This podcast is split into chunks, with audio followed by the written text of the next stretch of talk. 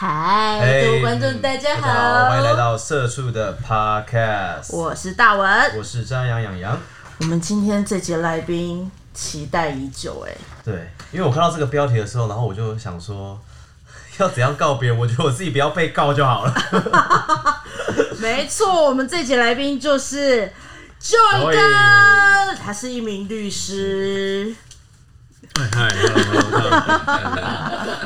我因为我比较不习惯这个这个广播的这个状态。我想请问一下，Joy 哥现在是几岁？哦哦，这么直接？对对对对对，想要先让大家了解一下你的那个背景。哦，我我我快三十五岁了，你快三十五岁，那你成为律师多久了？呃，你是说开始执业还是从考上开始算？哎，这有差别的，所以细哦。呃，因为我考上时候又去当了兵，然后写完论文才开始职业。哦，那如果开始算开始职业的话是这样，开始职业大概二十五岁左右开始出来，大概七八七八年差不多了。哦，已经是一个。是一个蛮蛮蛮老的律师，蛮资深的律师，蛮有经验的律师啦，哈，好可怕！我突然想说，你小心一点啊！对，我的用字遣词都要非常的谨慎啊。那我们为了这次要有律师大驾光临，我们在之前呢，就在我们的粉丝专业上面，请大家投稿他们想要询问的事情啊。我看到那个很多人就是发问，然后我觉得哇，这世界上真的有非常多就是需要律师处理的事情。没错，很多各种的烦恼，想要用法律来约束大家。对对对对对。那我们就先从呃职场语言霸凌这个分类开始好了。好，我现在来念一下这个粉丝的投稿。他说，每次大档期。周年庆或母亲节前，公司会开始强制员工休假数天，还会故意在班表上面用铅笔轻轻写上进修及当月上班天数。请问刚刚是有人在笑吗？因为我觉得这个，对啊，这个很，都蛮那个的。好，还有菜鸟会故意被安排去仓库整理满坑满谷的赠品，然后还要记数量。及货品到货日，故意当天故意让菜鸟去搬货或搬赠品进仓库，等于说是一个菜鸟被叫做很多事情这样子。那第一个刚刚上面呢，应该是说他为了要让呃大档期可以上比较久的班，所以会控制员工的休假。然后第三个是当天如果菜鸟临时请生理假，隔天就会被现场。柜长或资深学姐们言语嘲讽说：“身体真娇贵，一点小病痛就要请假，而且生理痛根本没有不舒服，好吗？请什么生理假？当我们没有年轻过吗？就是被被一些言语上面的。对，我想要请问一下，这个这个部分的话是可以告的吗？诶，应应应该这样讲了哈，就是嗯，其实法律的途径有很多种，嗯，告是一种，嗯，但是我们并不会凡事都鼓励。要走诉讼的方式来处理，因为毕竟诉讼成本高嘛。那还有什么途径可以走呢？嗯，如果以刚刚来讲的话，劳工面比较容易处理、成本比较低的方式，大概就是检举。呃，那检举其实比较不会是我们所谓的告，因为我们所谓的告通常会比较偏向于，比方说民事啊、刑事的提告。那如果检举的话，可能就是向主管机关去申诉，说 OK，你的雇主可能有一些违反劳基法的这些状况。那他他得到的处罚就跟呃走法院是不一样的路线。嗯，对，会不太一样。因为如果你是检举的话，那基本上主管机关都是对雇主去进行采访，然后勒令改善。可那检举的话，等于是也是跟雇主有有一点撕破脸的感觉。诶，其实会有一点。这个当然就是风险上面都要了解到了。其实。当你已经决定对雇主采采取一些法律上的行动的时候，应该大部分人都已经呃做好心理准备，心已经死了，想要离开了。对，就是会觉得说没这份工作那也就算了。对，因为因为有有一些事情，当然我我们会认为说检举的时候要保护到劳工，嗯，可是有时候你在保护劳工的过程当中，你没有办法真的做到保密。打个比方哈，当然这比较极端的例子，假设公司五个员工有一个人疯狂加班。嗯，然后公司没给加班费，结果现在有人去检举说公司不给加班费，就知道那我就算不说是谁，光劳工局来劳检，大概就猜得出来是谁了嘛。哦哦，那那这个过程当中，呃，就算说这个雇主不能以这个理由去解雇员工啦，可是毕竟劳雇之间的关系一定会因此变得更紧张嘛。嗯，然后那个工作氛围对你来说，当然就会可能会比以前还要来的恶化。那职场言语霸凌这个要到怎样的言语霸凌才可以构成就是告的这种成分啊？呃，应应该这样讲，其实我们现在台湾并没有一个专法。嗯特别在处理所谓的职场霸凌，啊，没有专法哦，并对嗯所谓的专法就是这一部法律就是只处理霸凌的这件事情。其实目前台湾是没有没有这样的制度在。那如果你真的有一个专法，呃，在处理霸凌问题，那现在有的规定是校园霸凌。哦，教育部有有制定这样的，就是所谓的校园霸霸凌的这个防治的准则。可是没有职场的，职场上面目前是没有。所以有人正在推动职场霸凌的相关的法条嘛？因为这也是很重要。很重要哎。对，呃，我我我的想法是说，职场其实如果有遇到这些状况的话，还有很多其他的手段可以来处理。譬如说，比如说，我我的想法是这样哦，呃，因为霸凌的定义本身就很难界定。对哦，以以校园霸凌的这个呃专法，就是那个校园霸凌的防治准则里面提到的霸凌的定义。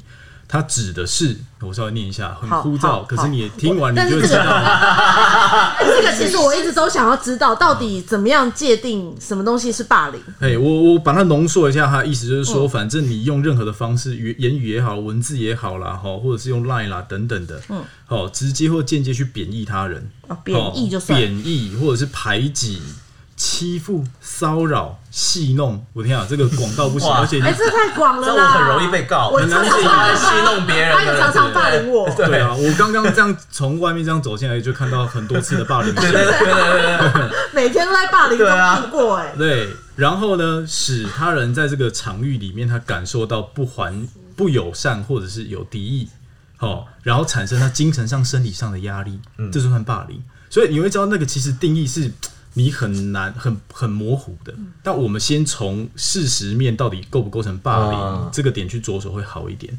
那如果针对霸凌这个问题，我觉得把它切成两块会比较好。嗯，一个是说，如果既有的法律，也就是说，比方说我们的刑法啦、劳基法啦等等，好、可以去因应的状态的那些事情，我们就用现在既有的法律来处理就好。哦，比如说他真的殴打了他，或者是他就用刑抢他的东西，对我，我如果以霸凌来说，职场霸凌最容易遇到的跟刑法有关的，maybe 像说公然侮辱。哦，哦，我直接骂骂你三字经啦，哦，然后或者是用一些侮辱的言语，好、在公众的面前去对待自己的同事，哦，或者诽谤，诽谤这也是小人很常做的事情嘛，就捏造没有的事情来贬损他人在社会上的评价，嗯，好、然后或者是像说呃性骚扰也是，哦，比方说去去呃说什么哎呃什么胸部很大啦，好或者说啊，这样就可以告哇，了。这样可以告，那如果有人说别人很胖的话，可以告吗？很胖这个可能干嘛针对性发言啊？我想要为为我自己发声啊，为我为己发声是。为自己发声啊。哎、不会不会，很胖这个是主观评价，所以你很难说。哦，怎么会这样？对，主错观评价失一个百万富翁的机可会。真的真的真的可惜了。那肥呢？呃哦，肥可能就有点贬义。肥肥的话就不行。没有啦，其实胖瘦这个东西都是我我我觉得你胖，那你就是胖啊。我就胖，法律为什么不保护我？但胖瘦就是一个主观评价，有人觉得这样就胖，有人觉得这样不算胖。啊所以你去说，哎、我觉得有点胖，我觉得这有点难说这是公然侮辱啦。哦哎、那因为呃，如果因为我们刚提到的是性骚扰嘛，性骚扰一定要跟性或性别有关。好、所以比方说去针对他人的的性征去调戏，那如果戏说别人是什么娘娘腔，或者是男人婆这种，也这可能也都会构成哦。哎呦，对，因为我们一般呃民众比较想到的性骚扰都是那种呃，比方呃跟呃呃怎么讲，用言语去调戏他人，嗯哦，比较往这个方向去想。但其实我们的所谓的性骚扰是指说你的言语或行为，呃，是跟性或性别有关。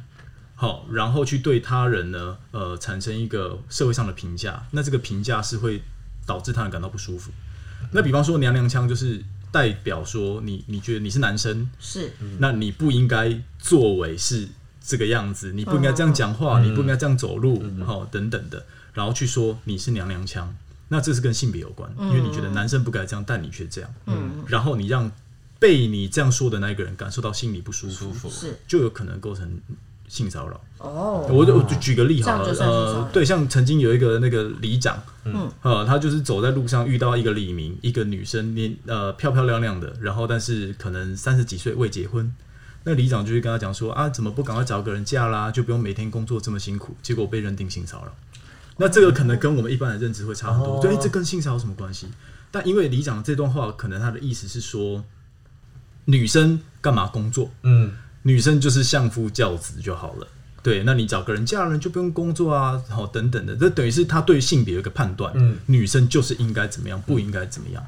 那他用这个性别相关的言语，好去让他人感受到不舒服，这也可能会构成性骚扰。天啊，我觉得那个女生真的非常了解法律。哎，对啊对 maybe 刚好是个律师，是对对对，这蛮厉害的。因为如果是我的话，我真的是没有发现，我只是以为他就是关心我。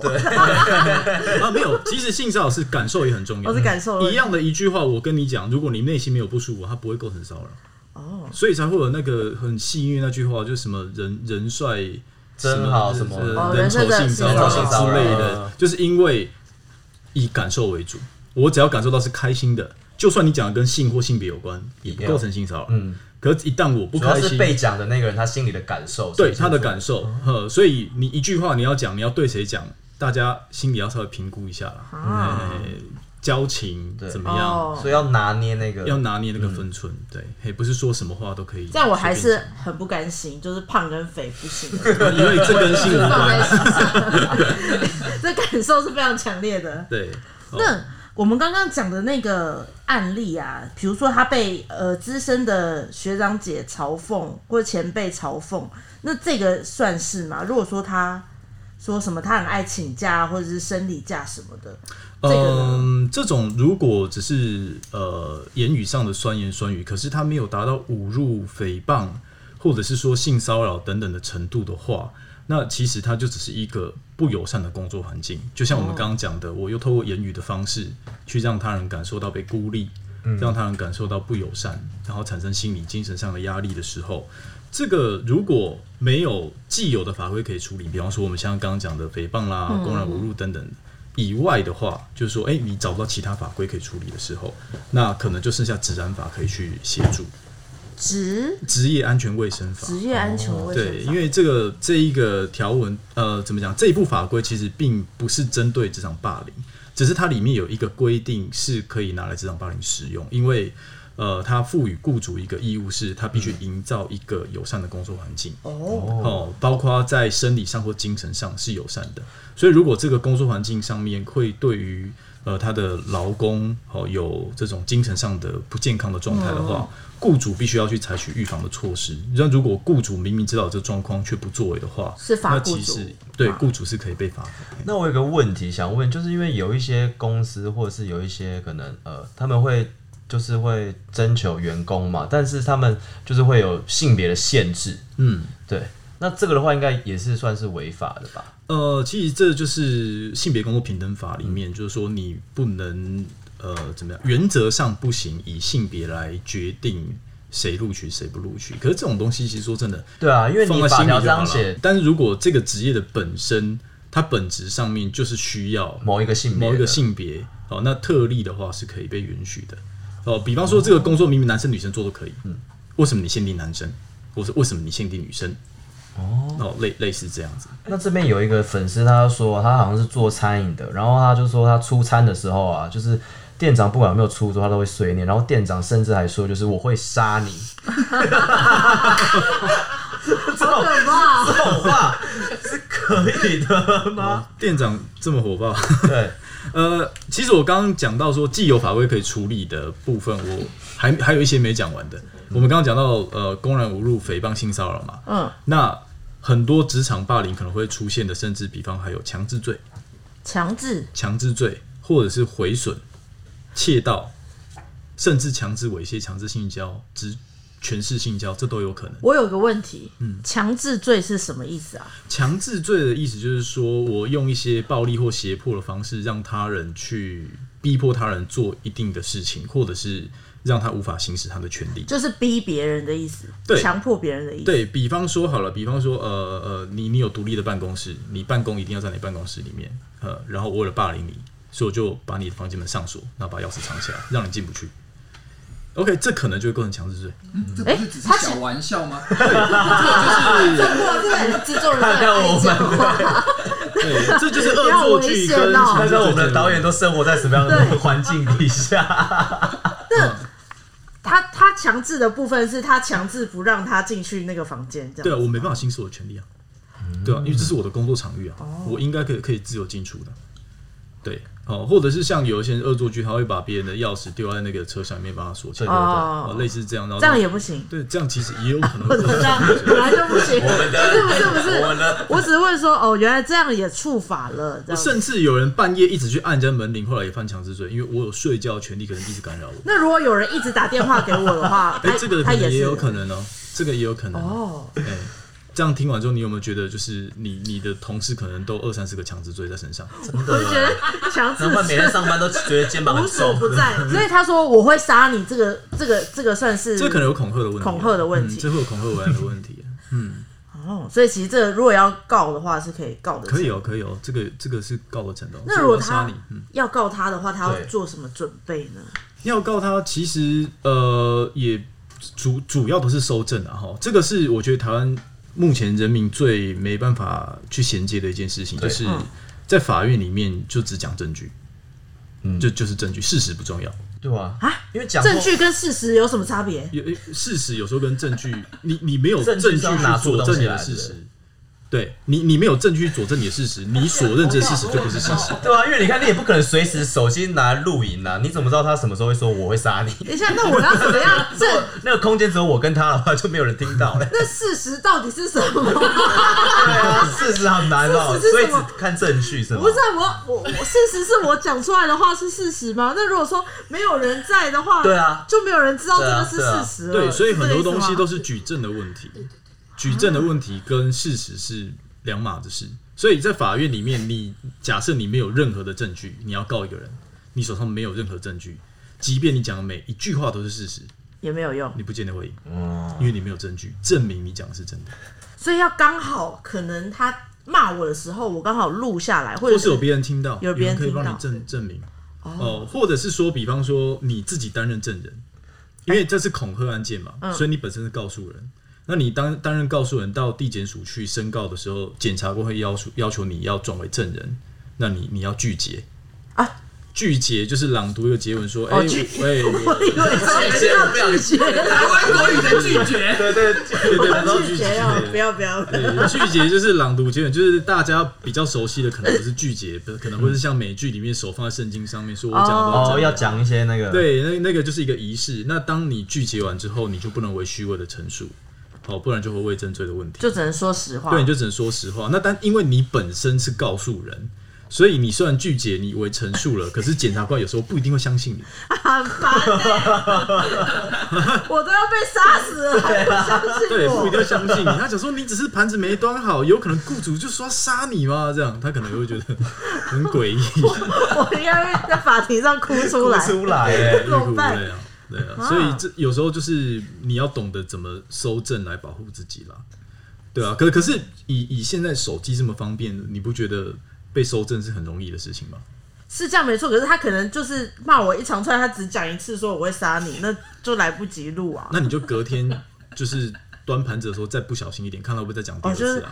哦 这样会不会引诱犯罪啊？不会啊，我只端盘子不小心，哦我，对之类的啦。对嗯，用用一些方法去嗯收集对自己有利的证据，有时候反而是官司胜败的一个哦的关键。我有一个困惑的地方，嗯，就是比如说，因为我真的很害怕，我没有办法收证，我没有刚好录下来，我在我的身上装了一个针筒的摄影机的话，那个是可以作为证据的吗？呃，是可以的，因为以这个例子来说，他他被恐吓的场所是公开的嘛，哦，他没有所谓秘密的问题。哦，所以如果他私底下跟我说我要杀你的话，就是要看场所在哪里，要看场，主要是要看场所变成一。句很情绪的话，哎，悄悄话，我要杀。这样就没有录到，这样对对，这是收证困难的地方。这其实已经不是法律的问题了，就是收证就是一个技术面的问题了。收证也是一个非只，是收证的过程当中要小心，有时候有人为了收证搞到自己触法，嗯，比方说在别人的车上装 GPS 啊，哦。哦，，类似这种，这个就已经触法了。对对，然后或者是说呃呃，在窃录别人通话的内容，好等等的，好，那你可能会有妨碍秘密啦等等的问题，嘿，所以呃，怎么收证这件事情，其实本身就已经值得去咨询律师。哦，比方说，我现在遇到一个状况，可是我没有证据，我该怎么办？那律师有时候会教你说，OK，那你这样的案件，你可以如何在合法的范围之内去想办法收证？好，那等你收集到足够的证据之后，律师才有办法帮你啊。不然说人到法庭上去，就等于你叫律师上战场，可能没给他子弹。天啊，于是就会讲啊，对对对对对对对 被打在。战场上，对，对，就是在战场上。我们接下来的问题是关于一些劳基法的问题。嗯，我们请杨洋帮我们念一下吧，因 为这个很难念。对，就是一些上班族的一些对，这边就是有粉丝投稿，就是说他在餐饮业上班，然后他好像呃就是超时，但是没有加班费，然后呢月休八天之后呢，被雇主指定月初他就要排休，甚至把他的休假拆成两天来放，然后他也不提供薪资明细这样子。那这样的话，其实已经算处罚了。呃，应该讲我们分两个阶段来讲。首先，就薪资明细，这个是劳基法本来就有规定说，雇主应该要给薪资明细，因为你要让劳工知道我拿到了多少钱，然后我拿到的钱里面的组成的成分是什么，哪一些是加班费，哪一些是是呃，比方说伙食津贴，哪一些是我的本薪等等的，好、或是哪一些甚至是我的奖金。我的绩效奖金、我的全勤奖金，你要分清楚，然后你要必须要交给呃劳工，嗯，哦，所以其实就我在辅导雇主这边的时候，我们都是会建议他说，他给薪资条的时候是一式写清楚。两份哦，两份啊，然后一份交给劳工，然后自己留的那一份就请劳工签名，然后就留着，证明我有给哦，薪资的证明，呃，那个薪资的明细。是。呃，保护员工也保护雇主啦，才不会说 OK，我有给，给到后来雇主说那那个劳工说没有，我从来没拿到过，那你要怎么证明证明你有给说给过过这东西？对，所以如果没有给薪资明细的话，本身当然是不符合劳基法规定。那再来就是加班，加班一定要给加班费啦。哦，很多人会被一个观念误导，就是说责任制。嗯，首先，责任制并不是雇主说你是责任制，你就是责任制。诶，哎，我们是有有确实有责任制这一个概念，可是它并不是所有的行业都适用，呃，是有限定的某一些行业可以采用责任制。那他采用责任制的时候，也不代表他不用给加班费哦，他只是说他的工时的安排可以比较跟一般的劳工可以有不一样的弹性而已。但是如果他有这种所谓的延长工时，就是有加班的状况，你还是要付加班费。加班费，所以不要再被所谓雇主的那种“因为你是责任制，所以我不用给你加班费”这句话骗了。哦哦，基本上这句话就是一个呃都市传说，可是这个非常容易发生诶非。常容易发生啊。就是基本上现在很多人任劳任怨做事不领加班费，都是被这一段话所骗的啊！完蛋，我这样讲出事实事实。那其实演员就是啊没事没事，对啊演员就是是啦，是啦，是这样。哦，是那啦，是啦，没有啦，那个摄影组收了，我们就下班了。好会甩哦。没事没事，啊，你刚刚有提到就是一个说他连续一直上班，对可能是把假放前面。呃，应该是这样讲，我们所谓的，因为大家都听过一例一休嘛，就是所谓的万恶的一例一休。那一例一休这个东西，它指的是说每七天要休两天，那一个是例例假，一个是休假嘛，每七天要休两天。那这两天到底要在礼拜几？其实没有限制啊，没有限制说一定要六日或是怎么样。哦，你可以依照你的行业比，比方说你的这个行业六日是你的旺季，对。比，方说你餐饮或者是你是百货业对百货业，那你六日是不可能休的，所以你可能休的会是一二，OK 没有问题，那你就休一二嘛，那你还是会符合每七天休两天，OK，然后里面所谓的呃里面七天一定要有一天是休假，哎，也就是说七天有两天休假，但是有其中一天是可以加班的。可是有一天是真的要休假除非有天灾事变、很特例、很特例的状况才可以加班。不，原则上他那一天是不能加班，所以这是所谓的七休一。所以当你的排假的方式排到后来，你中间有任何七天是连续上班的，那一定违法。哦，只要任何七天哦，并不是说我一到日礼拜一有休，所以不一定要连续的，就对了。打个比方，这一个礼拜我休礼拜一，嗯，下个礼拜我休礼拜天，那我第一个礼拜是不是七天有休一天，休礼拜一嘛？对，是我第二个礼拜的七天又休一天，休礼拜天，可是我中间的二三四五六日跟一二三四五六是连续上班的、哦，嗯，超过七天没有休一天，这样就不行。这样就不行。也就是说，任七天是连续上班就不行，不是以周来算的。哦，也就你只要上班的天数是一二三四五六七，连续七天，就算是跨周连续七天，你都算是违反一例一休所以这个时候就要赶快进行搜证吗？之类的。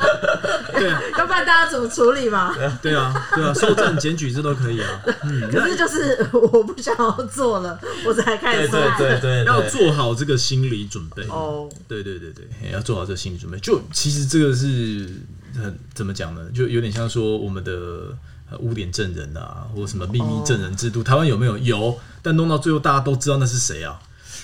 好吃亏的。那如果他还是坚持要在这家公司里面上班，但是他可能就会被老板恶意的被他就是离职这样的话，那也有可能，也有可能会遇到这状况。但如果老板以这一个理由，因为你去检举我，所以把你解雇，当做理由把你之前或者是把你开除的话，这都算是违法的解雇，还有违法的解雇。呃，那那你要怎么保护呢？呃，要么就是你去向法院要求说你要继续回来上班。就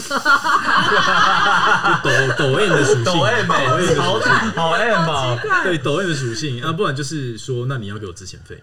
哦，要资遣费。对，要就要要钱呐、嘿，要钱或要回来上班，就选一个嘛，都很尴尬哎，都都很尴尬。但是我觉得要钱可能比较不会那么尴尬，拿完就走。就不要再见面了对啊对对对对，你要硬要回去上班，有这真有这种人，哎、还真的有，很爱公司啊很爱公司。啊公！司所以一般人其实基本上会发现说，哎、我这个七天都没有收到，我就是公司违法了，然后大家也只会接受这个事实，这样就啊呃可恶这样，就没有不会让自己做任何事情。没有啦，其实有一个方法可以处理，就是说，当你的雇主违反劳动法规的时候，其实劳工是有一个权利可以开除你的雇主的。哈，哦，那，你可以开除你的雇主，但是是自己走路。这样只是一个话术，让自己比较风风光光这样。我开除你，但是我走。但是我走，老子不干了。这样。呃，但是它的差别在于说，如果你是因为雇主违反劳动法规，然后你把他开除，然后自己走的时候，你可以叫他给资遣费。哦，哦，对，虽然你听看起来你好像是自愿离职，对，对，可是因为我今天会要离职，是因为你违反劳动法规啊。哦，哦，对你有一个事由，你有个可规则的事由，是因为你做了不对的事情，所以我要离职。哦，呃，这时候我可以跟你要之前费。嘿所以大部分人是不知道有这个，会觉得说啊，你这么烂，那我走好了，然后就裸、裸丧失了自己的权益，对，其实有有的时候是丧失自己的权益啊。对，这样子真的是蛮可惜的哎，大家要记得这一招，开除你的老板开，除你然后再自己走路。我我我现在可以就是临时更改，我不要露脸。想说完了完了完完了完了对，完了交代大家太多了。因为其他的都也是类似这个休假的东西。呃，对，其哦，现在其实很多人会遇到的那种状况是说，雇主会叫你先打卡，然后再回去加班。哦，这蛮多人会遇到这个状况。有那其实这个就是为何时保留劳工的出勤记录，这个其实也是违法的。那当然也就是检举，就就就就就就是检举，嘿，然后让劳劳工局来劳检啊。好，然后结果发现说，哇，每一个人下班时间全部都统一，都是六点这样子。可是怎么可能这么整齐？对，全部都六点，全部都下班了这样。可是八点灯还是开的，这样就只能用一些方式去去证明真的有这样的状况。对，那如果你就默认了这样一直做、一直做、一直做下去，那谁知道要去救你呢？对，的确是。哎呀，我们有粉丝呢有投稿，然后我看到这一则，我觉得我觉得 我觉得很好笑。你念念看，你念念他说看。主管嘴巴很臭，我就想说那个嘴巴臭，感觉是可能就是骂人或干嘛，没有，是主管火气大，嘴巴很臭。是真的很臭的。对 Oh my god 在小会议开会的时候呢，呃一定要开门，不然同事会被训得受不了，大家敢怒不敢言。请问遇到这种状况应该怎么怎么样呢？因为讲了，如果他还没有改的话，他可以告吗？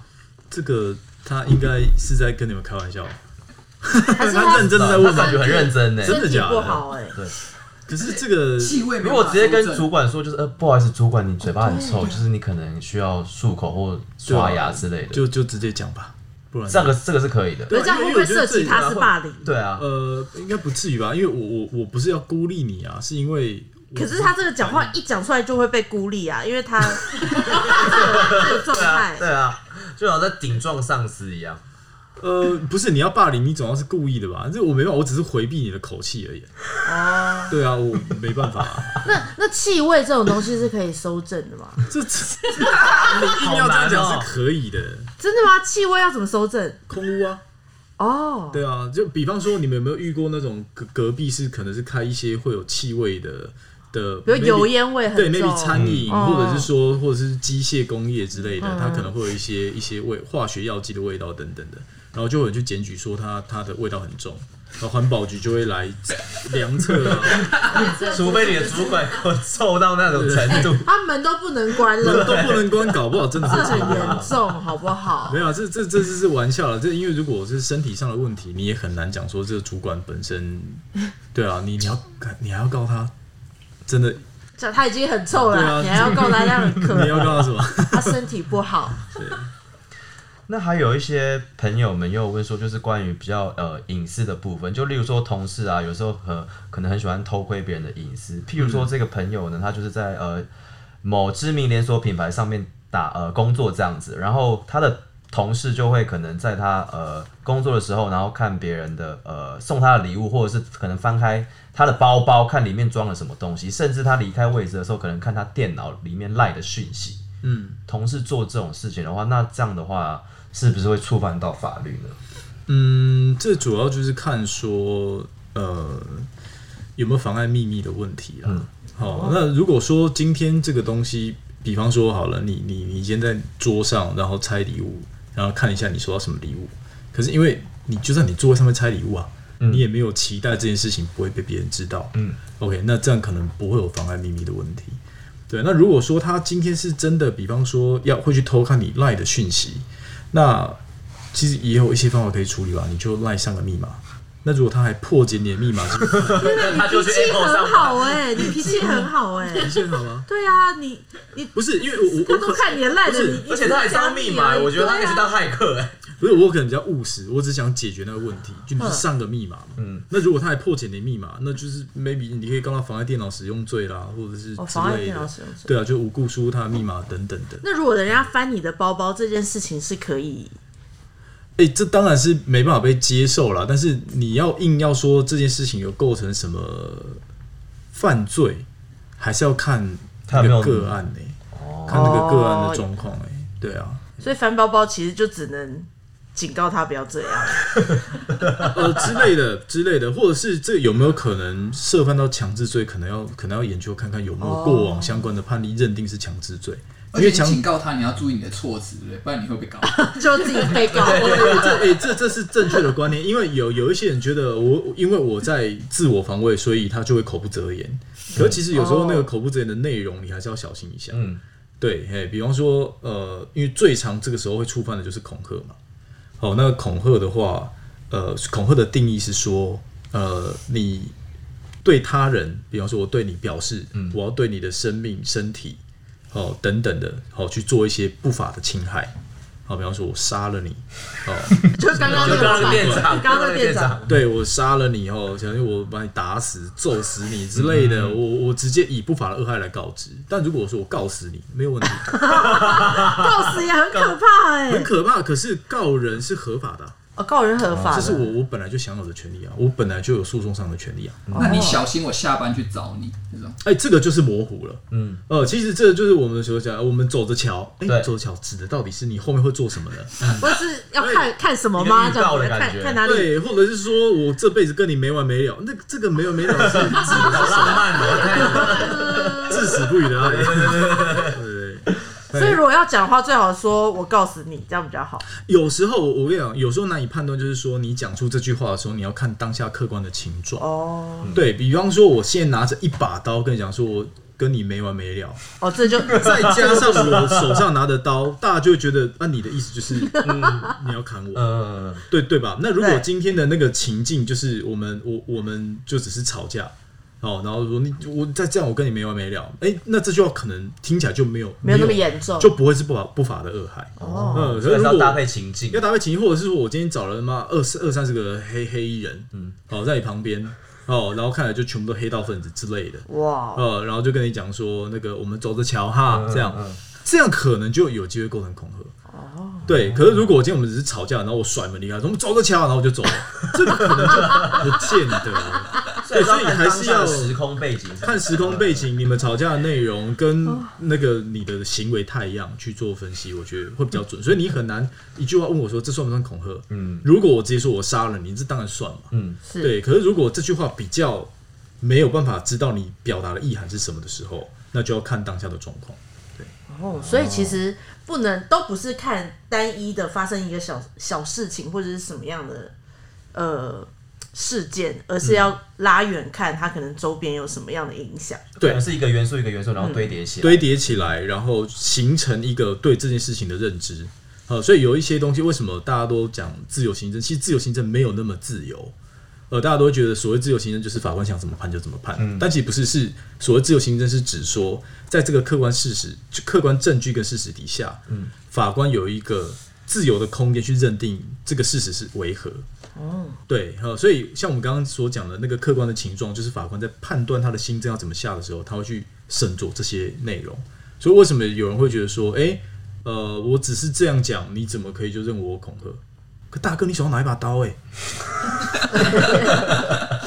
那你知道意思吗？那这种人他可能就讲说，这法官都自由新政啊，什么什么之类。可是你这时候你很难讲说法官有问题，嗯，嗯是嗯对，哦，那这边还有一个问题，就是也也是粉丝投稿的，他说如果是帮同事代签出勤表，可是没有通知他本人的话，这个这个是伪造文书吗？呃，伪造文书，所以没有通知本人，就算是伪造文书呃，利益良善，但就是伪造文书。哦。我我我这样讲好了哈，他这是出勤表哈，嗯，呃，我因为我们伪造文书其实有分两类哦，嗯，也不止不止两类啦，是说我们我们先先把它分成两大类，一大类叫做我没有权利制作这份文书而制作这份文书，这叫伪造文书。比方说，哦，我这是签到表，那我不是你，我当然不能帮你签啊，签他的名字，你不能我不能签他你的名字啊，因为因为你没有授权我这么做啊，嗯，对不对？所以如果我这样子签的话，那我等于伪造了文书，因为我无权去制作这份文书。是。OK，那另外的状况是说，我明明知道你没有来，这是签到表哦，嗯，但是你根本没有来上班，但是我帮你签，那我帮你签的时候，获得你的授权，因为你告诉我说，哎、你帮我签一下好不好？嗯。我有获得你授权哦，我获得你授权的情况之下，我就有权利帮你签。可是重点是，这是签到表，你没有来，我却帮你签，看起来好像你有来，那可能会有业务登载不实的问题。就是我虽然有权制作，可是我写在上面的东西是不实的，嗯，嘿，跟事实不符，因为你其实是没有到的，我却写的好像你有在现场一，样，嗯，对，所以都有可能会是，即便你得到他的同意，这可能都还是会有问题。好，所以有时候呃，对同事好还是要挑一下方法啦。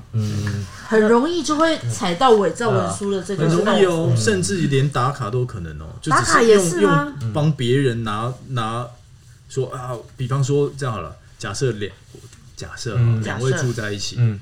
好，他有一天睡过头，他不想起来宿醉之类的，然后他叫你帮他拿卡，嗯。去公司打卡，嗯。这可能都有问题啊。哦，哦，哎，因为文书的范围并不只限于纸上的文书，嗯。可能比方说电子记录啦等等的，都会被认定是文书的范围。